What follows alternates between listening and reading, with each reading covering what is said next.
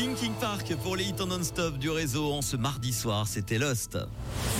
C'est un truc de fou Une nouvelle histoire insolite qui nous emmène cette fois-ci en Australie. C'est une créatrice de contenu pour adultes qui prétend dans une vidéo Instagram que son partenaire sexuel s'est fait mordre, écoutez bien, les parties génitales par son serpent. Aïe aïe aïe. Cette demoiselle, qui semble en tout cas avoir beaucoup de succès sur une plateforme qui s'appelle OnlyFans, pour ne pas la citer, attire les projecteurs ces jours-ci en raison de cette courte vidéo publiée donc sur son compte Insta.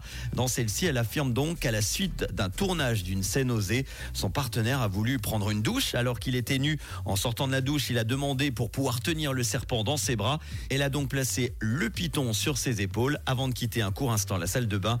À peine sortie de la pièce, elle a entendu un cri terrible. Elle s'est retournée et là, elle a vu le mec tenir ses parties intimes en essayant d'enlever le serpent de là. Après quelques minutes, ils ont quand même réussi à l'enlever. Ils l'ont remis dans son enclos. Il y avait apparemment du sang partout. Ils ont donc dû nettoyer tout ça. Après avoir retiré le serpent du pénis de l'homme, il ne lui restait plus de petites dents parce que tout simplement, elles étaient en fait encore tout incrustées dans le sexe de l'acteur porno.